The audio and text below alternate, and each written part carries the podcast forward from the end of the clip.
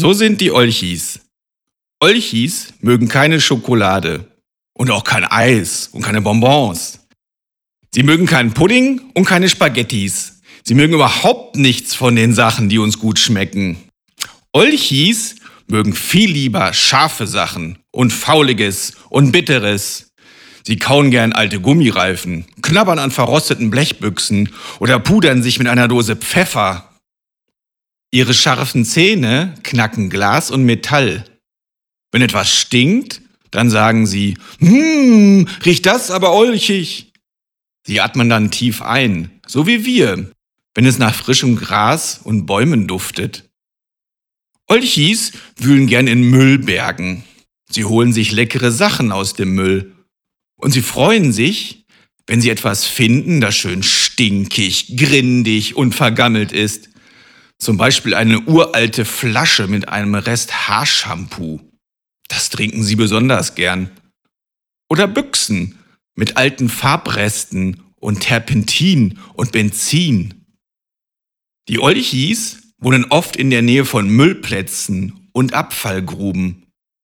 Auch nahe der Autobahn graben sie sich ihre Höhlen, weil sie die Auspuffgase so gern riechen. Wenn die Autos vorbeibrausen und die Luft stickig wird vom Autodreck, sagt die Olchi-Mama zu ihren Kindern, Heiliger Müllsack, ist das nicht ein Lüftchen? Schnauft mal tief durch. Dann schließen die Olchi-Kinder ihre Augen und recken ihre dicken Nasen in die Luft.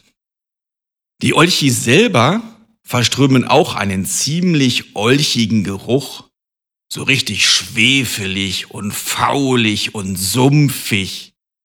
Nur Fliegen mögen den Olchi-Geruch gern.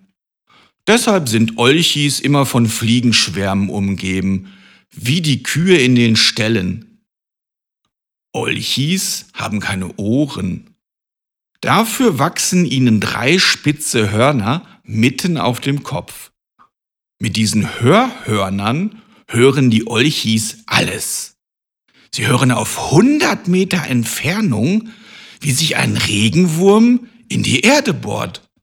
Sie hören die Ameisen husten und die Gänseblümchen wachsen.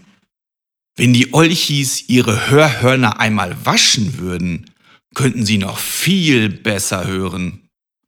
Aber Olchis waschen sich nie. Wozu auch? Sie stinken fein und hören gut genug. Olchis sind auch unheimlich stark. Ich habe gehört, dass so ein mittelkleines Olchi-Kind eine Mama und einen Papa hatte, die morgens einfach nicht aus dem Bett wollten. Aber das Olchi-Kind wollte unbedingt mit ihnen Schlammpfützen springen.